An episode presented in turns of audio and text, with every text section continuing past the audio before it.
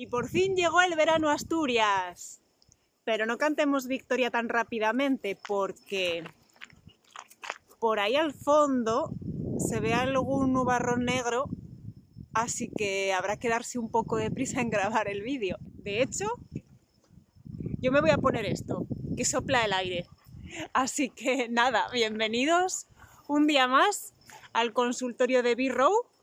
No voy a demorar más este consultorio porque seguramente que ya muchos de vosotros estáis pasando eh, un calor increíble y vuestros animales también.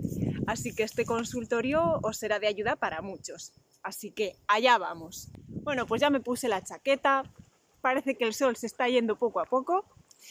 Y nada, hablemos del golpe de calor, ¿vale? ¿Qué es el golpe de calor? Bueno, pues es una incapacidad por parte del organismo de, reducir el calor interior, el calor corporal.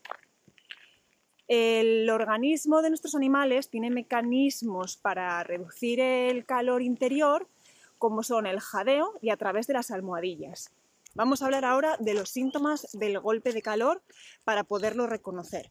Los primeros síntomas serían un aumento de la frecuencia cardíaca y respiratoria. Tendríamos un animal muy agitado, jadeando como un loco, con la boca muy abierta y la lengua muy sacada. Incluso pueden babear. Eh, notamos que el corazón les va a mil, es que además es que se nota, se pueden hasta escuchar los latidos del corazón. Inicialmente las mucosas están muy congestivas, muy rojas de la lengua y de las encías. Eso también es muy llamativo. La temperatura puede superar los 42 grados, cuando de normal un perro sano puede tener hasta 38 y medio o 39 si es un día muy caluroso. Pueden aparecer también trastornos digestivos, como vómitos o diarreas. Vómitos, sobre todo si beben con mucha ansia, gran cantidad de agua, entonces tienden a vomitarla. Si la situación va a más y la temperatura sigue subiendo, es cuando empezaríamos a tener complicaciones cardiovasculares, neurológicas, aparecerían temblores, nuestro animal podría empezar a convulsionar, podría perder el conocimiento, entrar en coma y hasta morir. Uno de los síntomas más llamativos, que a veces ocurren de los primeros, sería ver las mucosas y la lengua azuladas. Ya dije antes que en primer lugar se ven muy congestivas, muy rojas, pero el siguiente lugar, si la situación continúa en el tiempo, es que se vuelven azuladas. ¿Por qué? Porque no, hay una, adecuada oxigenación de la sangre, que, es lo que contribuye a los problemas vasculares y neurológicos. Así que si vuestro animal está jadeando como un loco, y le veis que la lengua y las encías se tornan de, una, de un color púrpura azulado o incluso azul de golpe, ir corriendo al veterinario que predispone a los perros a poder sufrir un golpe de calor. Pues obviamente, y como todos sabéis, la raza, la anatomía de la vía respiratoria superior. Me estoy refiriendo a los braquicéfalos, boxer, carlino, Shih Tzu, em, no me sale bulldog francés, que es el típico, el pobre bulldog francés, el inglés. Luego también perros de, de colores oscuros, los negros, perros muy enérgicos, los obesos, animales muy jóvenes o muy viejos y los que son muy activos y muy ansiosos. O sea que yo aquí en mi manada tengo unos cuantos de ellos. Ahí van. Negros, activos, ansiosos y todo el día jadeando. Se libran de que les encanta el agua y siempre que ven un charco o una masa de agua se meten dentro. Que si no, en más de, más de una vez me hubiesen dado un susto.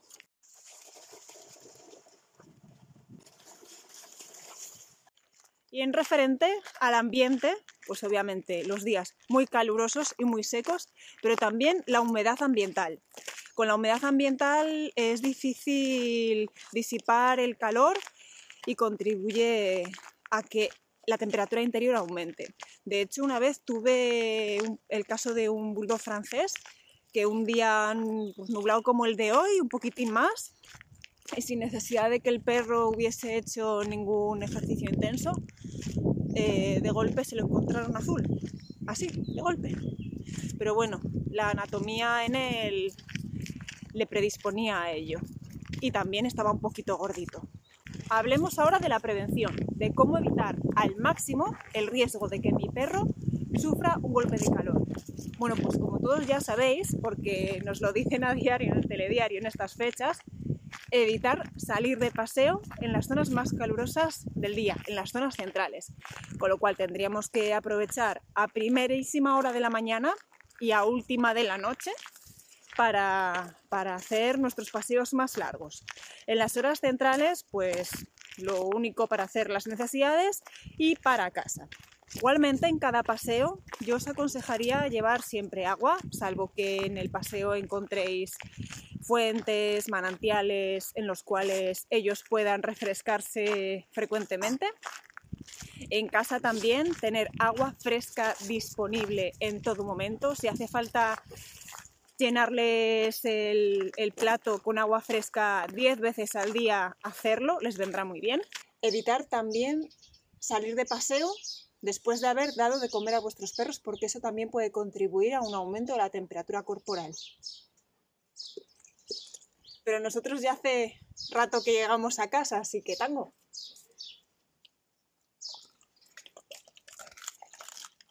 Seguimos con el consultorio. Remojarles durante el paseo la zona de la cabeza, del cuello, las almohadillas e incluso en casa refrescarles un poquito el hocico, las almohadillas, chalecos refrigerantes para salir a la calle, eh, camas y mantas refrigerantes también para los viajes en coche, evitar dejarles solos en el coche, esto ya lo sabéis, de hecho hay comunidades en las cuales tienes derecho a romper una ventanilla si encuentras un perro encerrado en un coche, así que mucho cuidado. Y en cuanto a la nutrición, hay alimentos que pueden ayudarnos a tener una temperatura un poquitín más baja. Según la medicina tradicional china, los alimentos tienen o naturaleza caliente o fría. Pues podemos tirar de ciertos alimentos que tengan naturaleza fría en estos días de calor, como pueden ser, en cuanto a las proteínas, los pescados, los mariscos, todo lo que venga del mar, eh, el pavo, el conejo.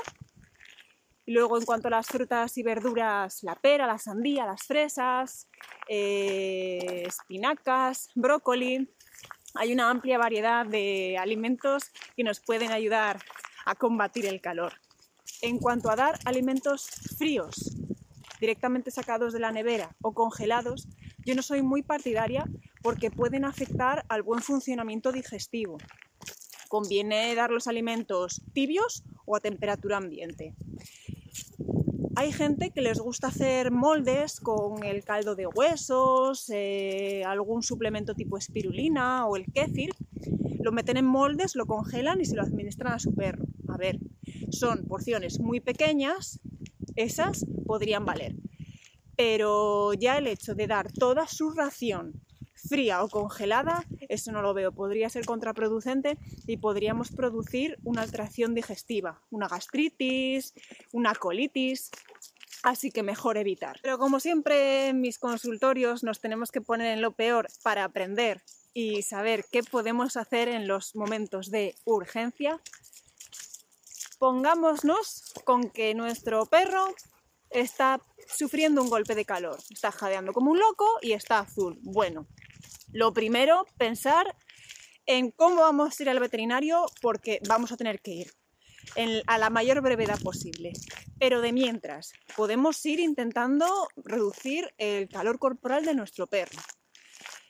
Muchos conocidos míos han cogido sus perros y los han sumergido de manera súbita en, en agua fría. Mal, error.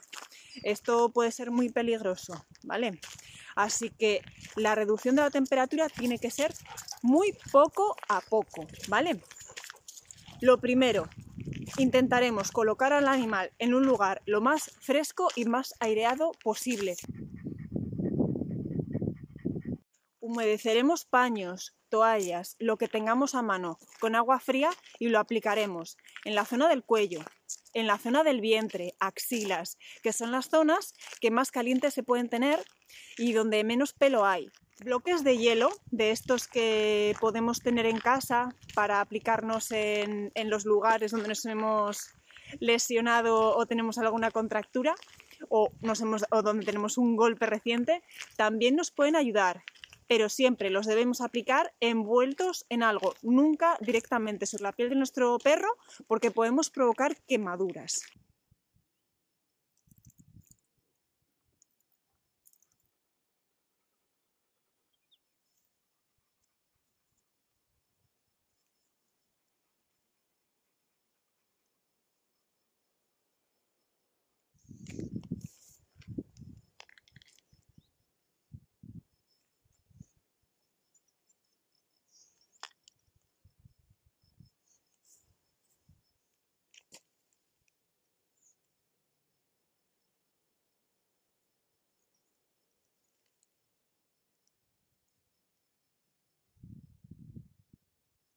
Nunca envolver con la toalla y los paños a nuestro perro, ¿vale? Sí que lo deberemos aplicar durante unos segundos, cambiando siempre el lugar de contacto. ¿Por qué? Porque si lo tapamos con la toalla, no vamos a dejar que el calor se disipe. Necesitamos que el calor se evapore de su cuerpo. Si por lo que sea nuestro perro en ese momento tiene puesto algún chaleco refrigerante, se lo quitaremos, ¿vale? Y le aplicaremos siempre algo humedecido y fresco, pero retirándolo y cambiándolo de lugar. Con el bloque de hielo igual. Desde luego no le daremos a beber agua fría. Ni siquiera le daremos, a beber agua porque beberá con muchísima ansiedad y eso puede provocar que vomite, lo cual será contraproducente. Si podemos humedecerle un poquitín la boca, la lengua, las encías, que le ayudará también a refrescar un poquitín la boca, pero no le dejaremos beber. Si todo esto pudiéramos hacerlo de camino al veterinario, sería mejor. Pero bueno, sé que en los momentos en los cuales se producen los golpes de calor pueden ser en zonas alejadas del veterinario, como pueden ser el monte, pero bueno, y sobre todo es más difícil si solamente hay una persona gestionándolo todo. Pero lo importante es parar la subida de la temperatura. Si conseguimos que baje la temperatura un poco mejor. Y rápidamente corriendo al veterinario, porque en realidad que esto sí que es una urgencia de libro. Bueno, parece que el sol todavía me acompaña, que no me va a sorprender la lluvia. La verdad que ya hay ganas de que llegue el verano real, pero por otro lado tenemos la suerte de poder salir de paseo en cualquier momento con nuestros perros sin que haya peligro y sin que ellos lo pasen excesivamente mal. Así que para el resto de los mortales que vivís más hacia el sur, llevarlo de la mejor manera que podáis, procurar mantenerlos refrescados en todo momento, así evitaremos al máximo cualquier riesgo de subidas de temperatura interior y si eso sucede, pues ya sabéis qué hacer para prevenir que vaya más. Pues aquí ya os dejo y nos vemos en el próximo consultorio. Hasta luego.